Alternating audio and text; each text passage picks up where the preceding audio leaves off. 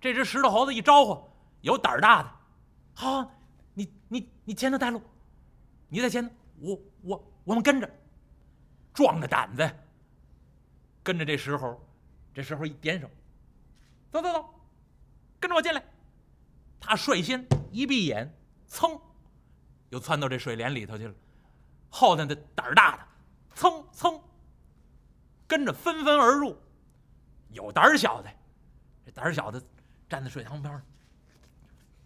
哎呀，这这这这真能进去啊？这要被水砸死怎么办？转悠半天，最后一咬牙一跺脚，进去吧。剩下这几个胆儿小的，蹭蹭蹭蹭，也都跟着进了这水帘之内。到了水帘之内一看，嚯，果然呢，天造地设的这么一个好家当。您想，猴子进了这洞了，这洞里头热闹了，好家伙，各种嬉闹吵杂不止。我就不跟您学了，您去过动物园猴山没有？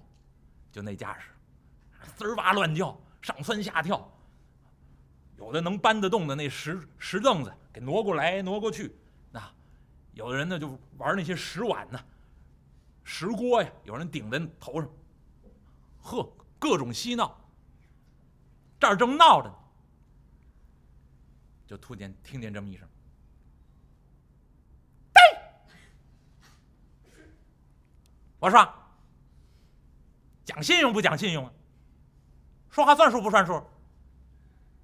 虽然咱们是猴子，说了话总得算数吧？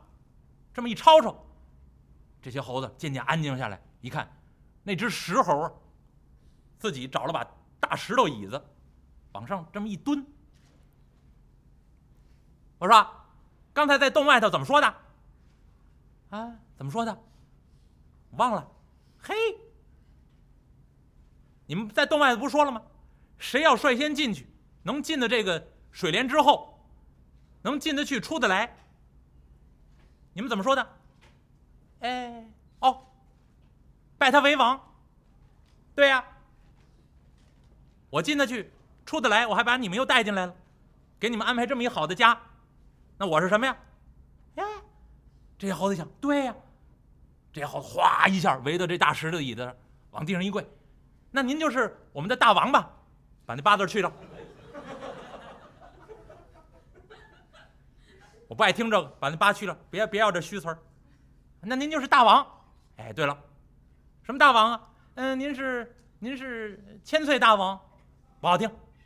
那您您是从石头里蹦出来的，你叫石猴大王，石猴大王，不好听。旁边有一猴子，一看，大王。您长得容颜秀丽，比我们长得漂亮多了。您是天地精华所产，跟我们这帮凡猴不一样。您瞧我们长得这歪瓜裂枣的，什么样都有。您看您长得多漂亮！您既然长得这么漂亮，干脆您叫美猴王，您看行不行？好听好听，就是他，美猴王。哎，从此以后。自称美猴王，带着这帮猴子猴孙，就住在这个花果山水帘洞中，无忧无虑啊。时光荏苒，过了这么几年，这只石猴啊，美猴王带着自己猴子猴孙，在花果山水帘洞中这么一住，逍遥自在，有吃有喝，不受人管束，而且。天地之间寒来暑往，有这个洞府天然的遮蔽，多自由，多自在，多舒服。但是这只石猴就发现了，随着这个日月穿梭，自己身边的这些猴子猴孙有生有死，有新生出来的小猴子，有的老猴子就死去了。这个美猴王就看在眼中。但是呢，没有办法，依然这样生活着。过了多长时间呢？《西游记》里面写，两三百年过去了，这只美猴王呢，还那样，没变化，那驻颜有术，青春永驻，那这美猴王是没变化，但身边这些猴子换了一茬又一茬，换了一茬又一茬，那生生死死。突然这一天，这帮猴子又围拢过来，大家弄的这些清泉之水、新鲜的果品，搁在这洞中，每天都是这样的生活呀，吃吃喝喝，玩玩闹闹。这一天，美猴王坐在上头，看着自己猴子猴孙在这吃吃喝喝。这只美猴王一看，哎，长叹一声。这帮猴子，大王，您，您干嘛长叹呢？您有什么烦心的事儿？哎，我呀，有点烦恼。大王，咱们这儿快快乐乐，天不居地不管，自由自在，有吃有喝，衣食无忧，这有什么可可烦恼的？您有什么烦恼？哎你们是没有烦恼，吃饱喝足了，一玩一闹，快快乐乐。本大王我活了二三百岁了，到现在，看到身边这些猴子们换了一波又一波，生生死死，本大王我就想，咱们纵然逍遥自在，纵然天不居地不管，到将来恐怕还得有人管呢。大王，谁管咱们？我听说，这个众生死后好像都要归阎王管。到将来恐怕都难脱这一关呢。有生就有死，本大王我活了二三百岁，恐怕将来也难逃一死啊。你们这些凡猴，哎，有这么十几年、二十几年，也是生生死死。哎，怎能不忧虑啊？列位，别拿它当闲文看，这是非常重要的。啊，这颗坚如顽石的心，什么时候开始走上修行之道呢？一定要有这样的觉悟。众生耽于快乐，那有吃有喝，啊，有名有利，有玩有乐，好了，不想身后之事，不想生死之事，那就永远走不上修行之路。而这只猴子，啊，这颗坚硬的心，现在发现有生有死，突然觉悟了，不行，那这样下去，我将来也有也有一死，恐怕也要归阎罗王管。这猴子想到这儿了，从这猴群之中迈步出来一一只老猴。这只老猴呢，通背老猿，是只老猴子。这只老猴子。迈步向前，大王，这说明您呐有慧根呐。您既然害怕生死，大王，我呀听说这世间之上只有三种人能够脱开生死轮回之苦。美猴王一看。通背老袁，你从哪知道的？啊，大王，咱们这儿离奥莱国比较近的，我有时候啊，到那奥莱国里面偷点吃的，啊，那个有奶酪啊，啊，有蛋糕啊，偷点去。我听他们说的，说这世上啊，有这么三种人，可以脱离生死轮回。哪三种人？大王。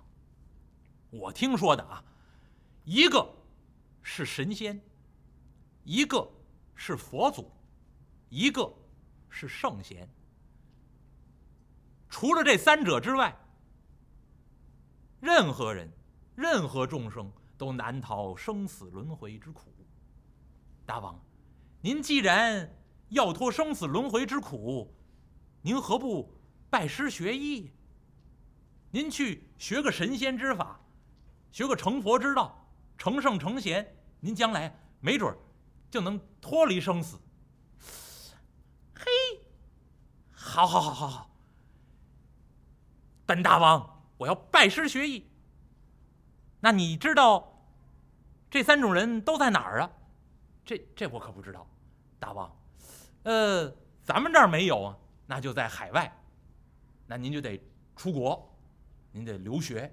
那您到海外有仙山古洞，您去找找。我估计这些神仙佛祖啊，都找这些仙山古洞去修行。好，来呀，准备果品。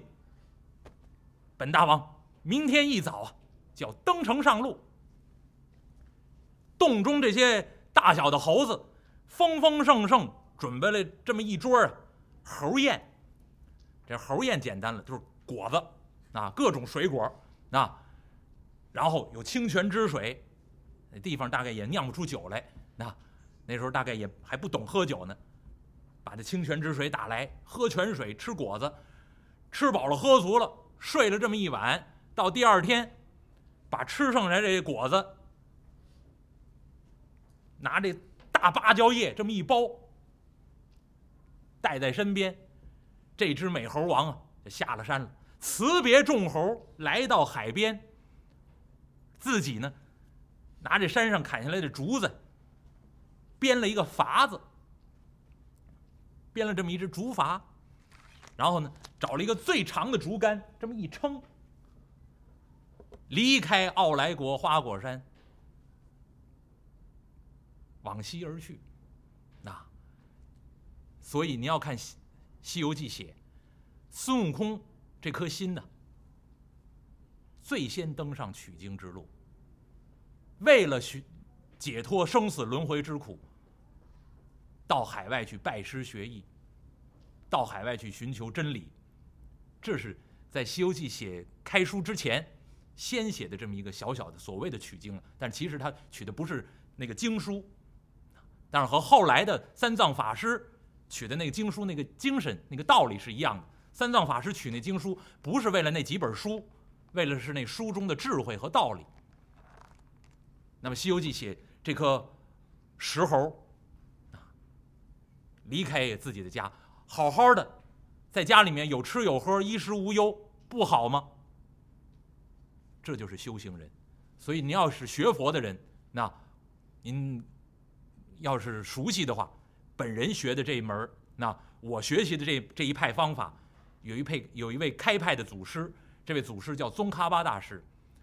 啊，宗喀巴大师留留下很多重要的著作，其中有一本著作叫《三主要道》。那这个。这个三主要道里面就提到，一个学佛的人，最终将来要断烦恼、得智慧，最终成佛，要经历三种主要的学习方法，那就是三个方向，谓之三主要道。这头一项叫什么？叫出离心。这是不管哪个宗派，不管是汉传的、藏传的，那所有人都公认的，这是必须的。那你要成佛之前的第一条要先修行的，要先修。自己的心里面要升起出离之心。什么叫出离之心？就是您对那些世间的名闻利养、那荣华富贵、世人以为的快乐、呃舒适，那不再贪着了，有出离之心。所以您看《西游记》，为什么我说叫正道书？这颗坚如顽石的猴子，这颗心，最先对生死轮回产生了觉悟，然后。从心里面生出来出离之心，离开自己的温柔富贵乡，离开自己的舒适舒适的花果山福地、水帘洞洞天，离开自己的猴群，自己扎一个法子，渡过茫茫大海，开始寻找解脱之路，这就叫出离心。所以《西游记》，您千万不要拿它当普通的神话、那普通的小说，或者是最佳青少年读物看，啊。梦就是说骗小孩的故事，非也。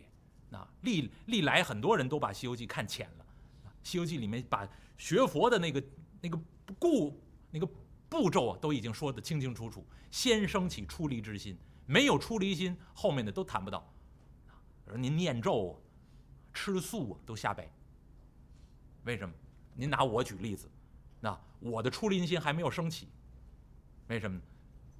我还贪图您的掌声，我还贪图您的夸赞，待会儿我下去一翻微博，发现有人夸我了，嘿，先生今天说真好，我心里面开心。到下个礼拜我还得卖力气。那我贪图您的赞扬，我贪图您的掌声，贪图您的鼓励，这都叫贪婪。然后我发一条微博，我粗茶淡饭心自安。因为我我不好举别人的例子，我只能说我自己。那发这条微博，然后底下赶紧就有人回复了，说这个吃饭也是修行，然后赞。然后我在心里，你看多好，这不叫出离，这不叫修行，啊！那个朋友在底下回复，您真有修行。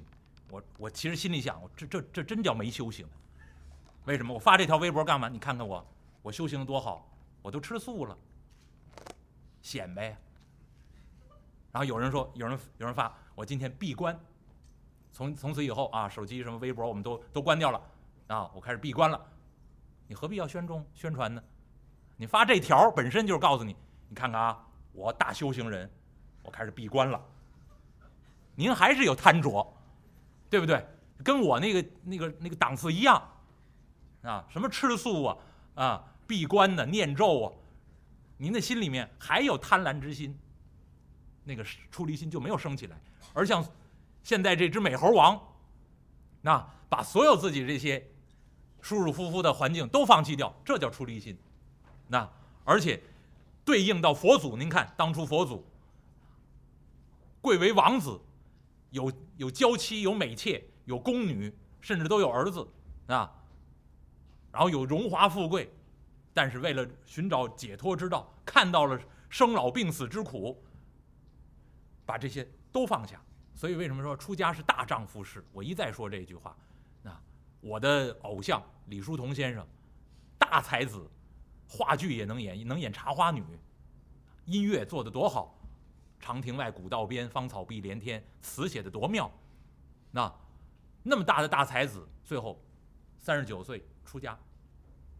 这叫有出离心，当然出离心不见得都是非得要出家才叫有出离心。那一般的修行人，一定要先升起出离之心，才能继续修行。松现在这只猴子已经升起出离之心，离开自己的家乡东胜神州傲来国花果山，渡过茫茫大海，一路往西，从东胜神州一路往西，那越过茫茫大海。走了不知道多长时间，这只猴子一看，远远的看见陆地了，哎呀，八成啊，前面就会有神仙所在。于是呢，到了岸边，弃了自己这筏子，迈步登上这个岸，登上岸，一打听啊，这地方是哪儿呢？南瞻部洲。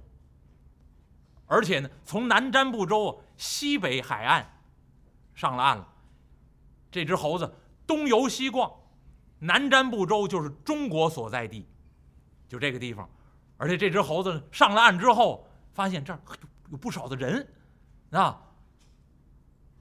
这只猴子一东走走西看看，走来走去走去走来，哎，就走到中国这地界了，就到了中国所在之之处。到了中国所在之处呢，一看，哎，这海边这儿有人。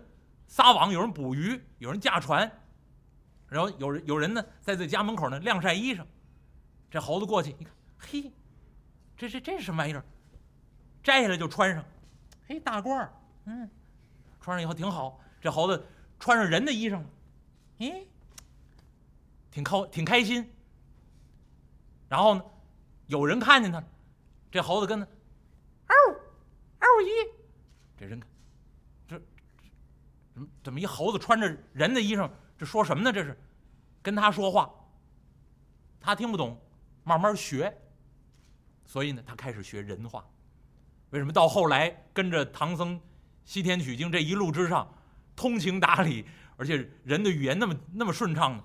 从这儿开始学，啊，在南瞻部洲开始学人话，开始学人的那些礼数。然后在南瞻部洲，从东走到西，从南走到北，走了很多地方，州城府县河路码头，去了不少地方，但是发现这个地方一个神仙都没有，为什么？他逛了一圈南瞻部洲，就发现这个地方人无非为名为利、为衣食奔忙劳碌，没有一个想到自己的生死之事，没有一个肯回头。他有时候见着南瞻部洲的人啊，后来学了人话了，说的还挺利索。外国人学了中国话了，就那意思。那这跟人家交流，你们这儿有神仙吗？神仙不知道。你想不想学？要不咱俩结伴学神仙去？神仙是挺好，但是我还有功名呢，我还要考取功名。这位放弃了。再过去，过一阵又看见了。你们这儿没有神仙，跟我学神仙去，咱俩搭伴儿。哎呀，神仙虽好，还有富贵忘不了呢。问来问去，问去问来，那您发现《西游记》里面写到这儿的时候，和《红楼梦》里面又对应上了。世人都晓神仙好，唯有功名忘不了。那孙悟空现在是美猴王啊，孙悟空名字还没有起呢。现在这这只美猴王在南瞻部洲游逛了一圈，发现这个地方没有神仙。八九年的时间，学了人话，学了人的礼节，但是没有找到神仙。这只美猴王走到南瞻部洲的西海岸，那走来走去，那一看面前又是茫茫大海。美猴王一想，这个地方没有神仙，再扎个法子，继续再找。自己在岸边又扎了个法子，撑起竹篙，又进入茫茫大海，再往西去。走来走去，走去走来，又来到一处大洲。这处大洲叫做犀牛贺洲。到了犀牛贺州，美猴王弃了法子，登上犀牛贺州，走来走去，抬头一看，前面一座高山。美猴王一看，嘿，这座高山山势奇峻，这个山里面必有神仙。